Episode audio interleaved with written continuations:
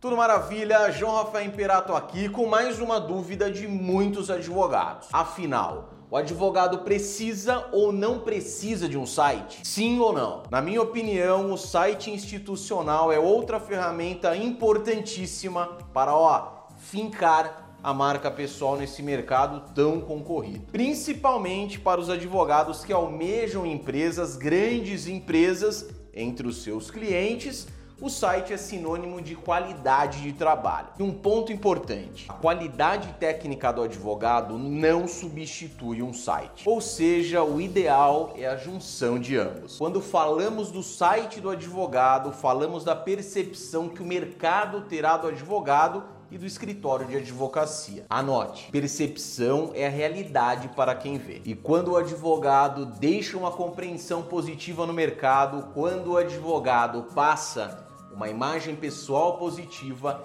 ele voa na frente dos demais. E agora que você sabe da importância de ter um site, surge outra dúvida: que ter nesse site? Vou falar de cinco informações importantes que deve conter no site do advogado, mais uma bônus no fim, ok? Seis no total, para que sirva de guia na construção do site do advogado. E falando em site, quero falar com você sobre o Vocatus, pois o Vocatus é um sistema de controle processual, captação de publicações, movimentações e inúmeras outras funcionalidades que eu indico para otimizar a sua advocacia e que tem um diferencial muito bacana que é justamente o site atrelado ao sistema de controle processual. Para mais informações, acesse Vocatus, link na descrição.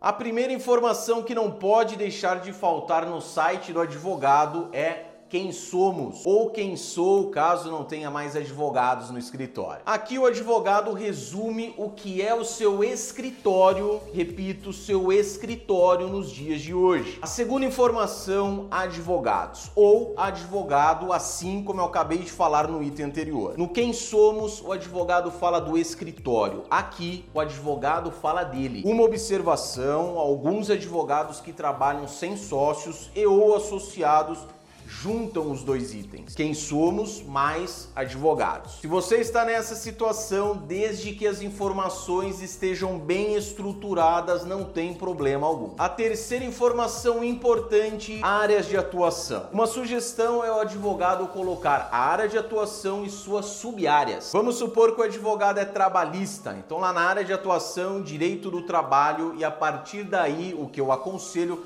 é que ele deu uma destrinchada nesse direito do trabalho, ou seja, coloque as sub-áreas, o que ele faz dentro da área, dentro do direito do trabalho. A ideia é que as informações fiquem bem claras para aqueles que visitarão o seu site. E aproveitando, não esqueça de deixar o seu like e o seu comentário aqui abaixo. Combinado? Quarta informação importante, localização. Simples demais é para você colocar onde o seu escritório está localizado. Preferencialmente o endereço seguido do mapa de localização. Aqui o advogado pode, o que eu aconselho, colocar os demais contatos contatos, o telefone e o e-mail. Quinta informação, artigos ou blog se preferir. Se você me acompanha, sabe que já falei várias vezes da importância da produção de conteúdos. É aqui que o advogado vai disponibilizar conteúdos relevantes e sempre na linguagem de seu público. E a sexta informação importantíssima que não pode deixar de faltar no site do advogado, fale conosco. Meio de comunicação mais importante entre o advogado e seu público. Espaço reservado reservado para dúvidas, sugestões, reclamações. Você é advogado que já decidiu que é a hora de investir em um site, dois conselhos. Primeiro conselho, sempre atualize as informações e disponibilize novos conteúdos para a sua audiência. E o segundo conselho, o advogado deve construir o site para o seu público